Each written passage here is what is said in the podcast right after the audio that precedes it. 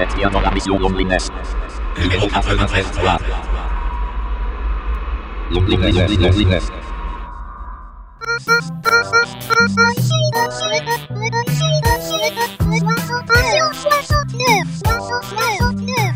Patient numéro 69, lundi 13 avril. Ce soir, le président de la République prendra la parole à 20h. Il s'exprimera à la télévision et à la radio, aux Français et aux Françaises pour faire un point sur la pandémie. C'est la troisième fois qu'il le fait depuis le début de l'épidémie. Déjà, une question primordiale agite les rédactions. Son discours sera-t-il churchillien, genre du sang, de la sueur et des larmes, ou gaulien? J'en sais rien, mais c'est une bonne question. Bon, mais laissons cette question aux éditorialistes et concentrons-nous sur une question secondaire. Que va-t-il dire? Que va-t-il annoncer? Parce qu'on ne saurait attendre 20 heures et qu'on a autre chose à faire à ce moment-là. Alors, qui son bricolage Qui trier ses trombones Qui son jardinage Qui ses mots croisés Qui sa série sur Netflix. Eh bien, j'ai dégoté, en avant-première, le discours que prononcera notre président de la République ce soir. Et je vais tout de suite me mettre en relation avec la maison de la radio à Paris. Allô, allô Paris? Vous me recevez? Est-ce que, tout fonctionne?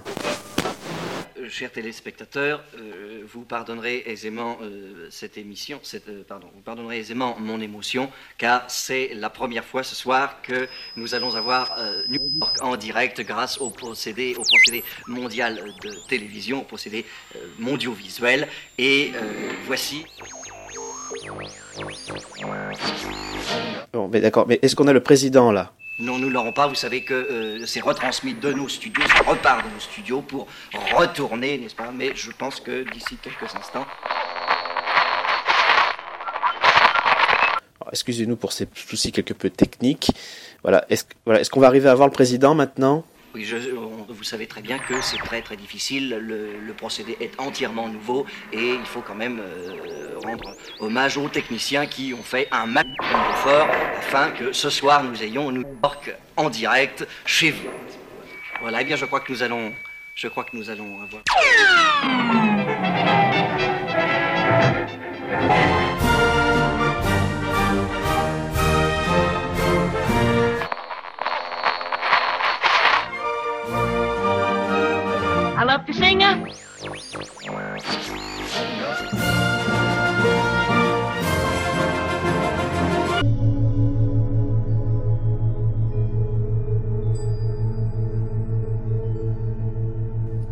Françaises, Français. Belge, belge, mon président, mon chien. Depuis quelques semaines, notre pays fait face à la propagation d'un virus, le Covid-19, qui a touché plusieurs milliers de nos compatriotes.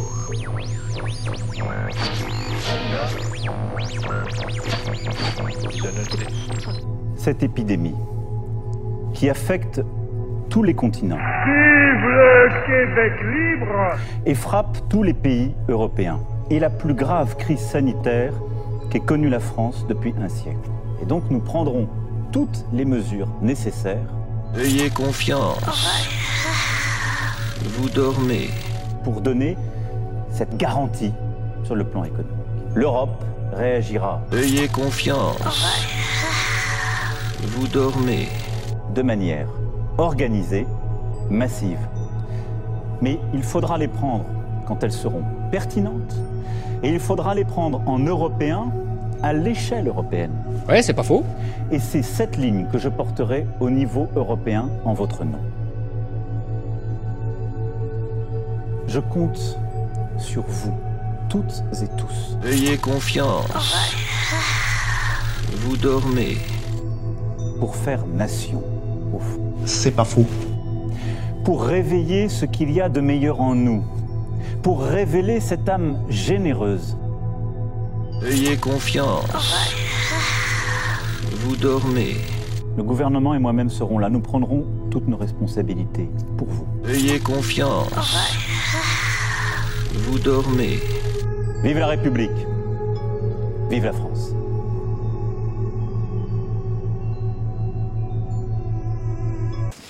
Non, c'est moi qui suis abruti. Vous comprenez quelque chose, vous? Non, j'ai rien compris. Non, ou alors c'est moi. c'est- Non, moi non plus, j'ai rien compris.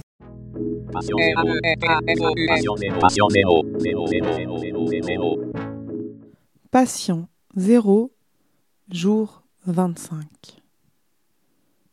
Je suis confiné. Le confinement, quelle que soit sa forme, est une limite à la liberté d'aller et de venir. Liberté faisant pourtant partie intégrante des droits reconnus à tout être humain. Si cette perte de liberté peut être décidée par l'être humain concerné, je pense notamment aux moines choisissant de vivre des quarantaines pour leur religion, ou aux astronautes qui acceptent de vivre plusieurs jours, voire semaines dans une navette spatiale ou sur la Station spatiale internationale, elle peut aussi être parfois imposée par la société pour des raisons de sécurité. Je pense alors aux personnes détenues en prison ou en centre de rétention, ou encore aux personnes qui, comme vous et moi, sont aujourd'hui confinées pour des raisons sanitaires. Quoi qu'il en soit, qu'elle soit décidée ou imposée, cette perte de liberté, ce confinement, va provoquer une redéfinition de chacune des personnes concernées. En effet, enfermé, l'être humain doit se redéfinir en fonction du cadre qui l'entoure, cette redéfinition étant d'autant plus complexe que le cadre est restreint. Plusieurs cas de figure sont possibles.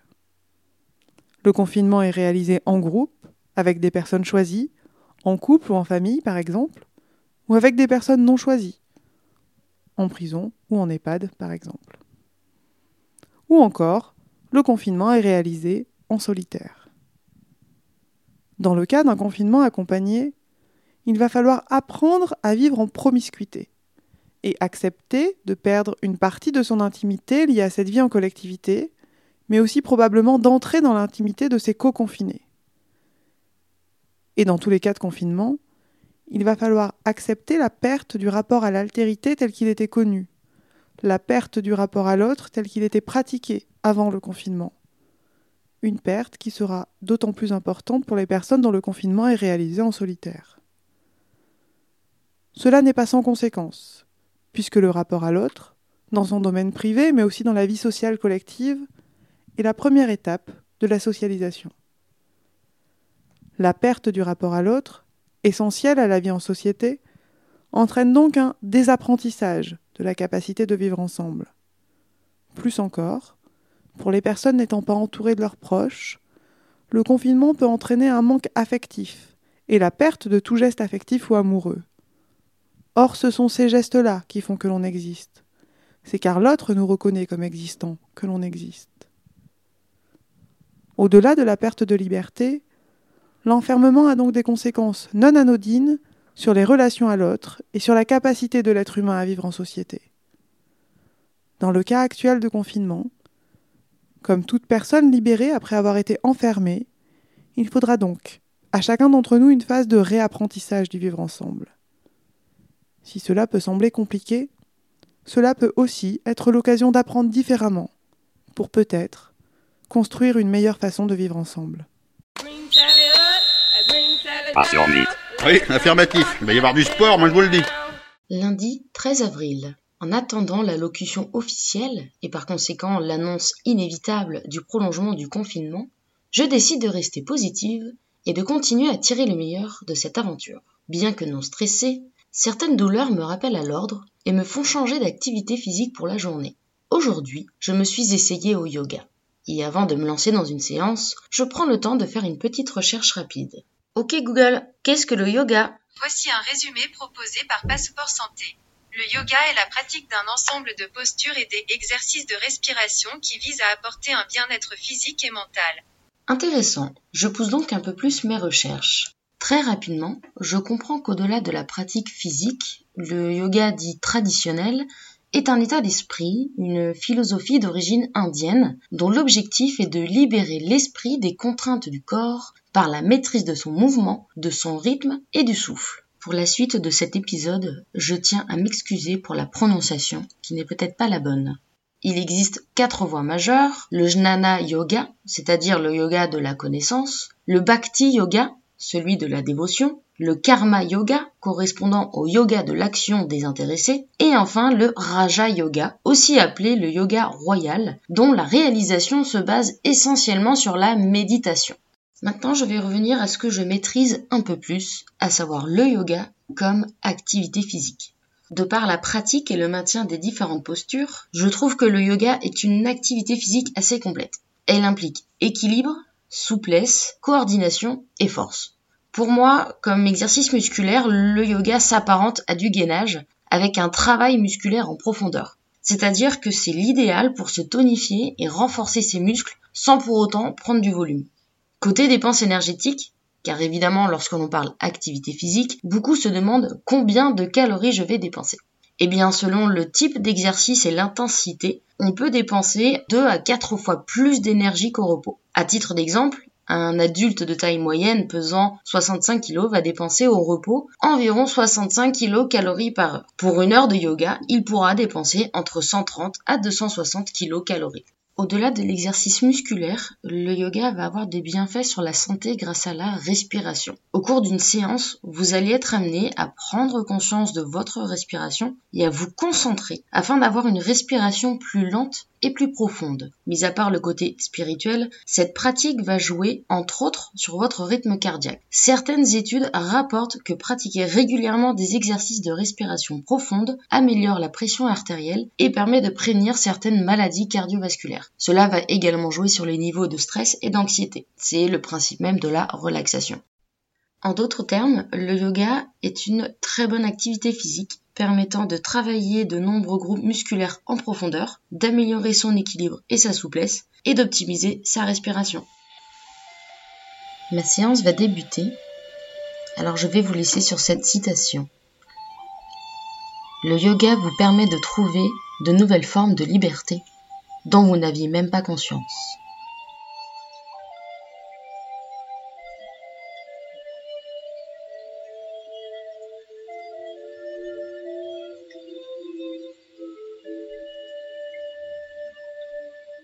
Hey, for you guys, uh, take one moment, look at the uh, overhead windows on Discovery. Passion 1807. 1807. C'est à vous. Que s'est-il passé pendant mon confinement cette semaine? Eh bien, pas grand-chose. Jardinage par-ci, Animal Crossing par-là, lecture par-ci, Animal Crossing par-là. La routine, quoi. Je suis le patient en 1807 et vous êtes toujours à bord de la mission Loneliness numéro 93.3.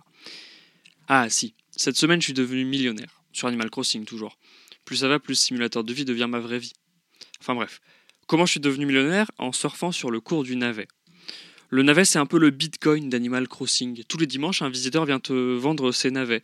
Et le prix de revente varie aléatoirement, il me semble, en fonction du jour de la semaine. C'est ainsi que je suis devenu millionnaire jeudi matin en vendant mes 4000 navets à 375 clochettes l'unité. La clochette étant la monnaie locale. Mais un million et demi dans Animal Crossing, ça ne suffit pas à vivre bien. En effet, pour rembourser le dernier prêt de Tom Nook, notre dirigeant capitaliste, on doit sortir 2,5 millions de clochettes environ, sans compter les aménagements de ton île que tu dois payer de ta poche. Et j'en suis encore assez loin de ces 2,5 millions finalement. Mais petit à petit, je vais y arriver. Après tout, on n'est pas pressé. Il nous reste encore assez de temps confiné pour euh, finir notre bibliothèque et en plus de finir de rembourser Tom Nook. Et ma bibliothèque ne désemplit pas. Faute à Animal Crossing, encore une fois, j'ai de moins en moins le temps de lire. Mais j'ai plutôt bien avancé sur la BD Cigarette. Cette BD est en fait une enquête basée sur des faits avérés qui met en lumière le business du tabac sous tous ses aspects historique, économique, marketing, médical, politique, environnemental, etc. Si vous voulez vous informer sur ce que c'est que le tabac et comment on en est arrivé là, je vous conseille vivement de lire ça. Cette semaine, du côté culture scientifique, l'association Astuce Science a regroupé beaucoup de ressources en ligne pour faire de la science chez soi, disponible sur le site ecoscience-auvergne.fr.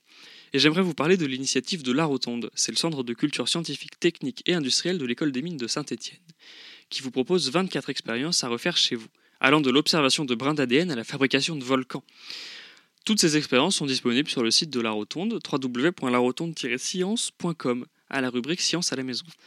Alors n'attendez pas, enfilez votre plus belle blouse de chimie que vous aviez au lycée et lancez-vous dans de nombreuses expériences scientifiques.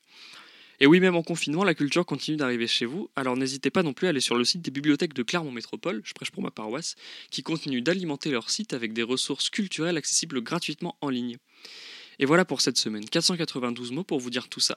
Moi je vous retrouve la semaine prochaine pour euh, un nouveau tour d'horizon de ma semaine. Allez, la bise. Numéro 93.3. Loneliness, loneliness.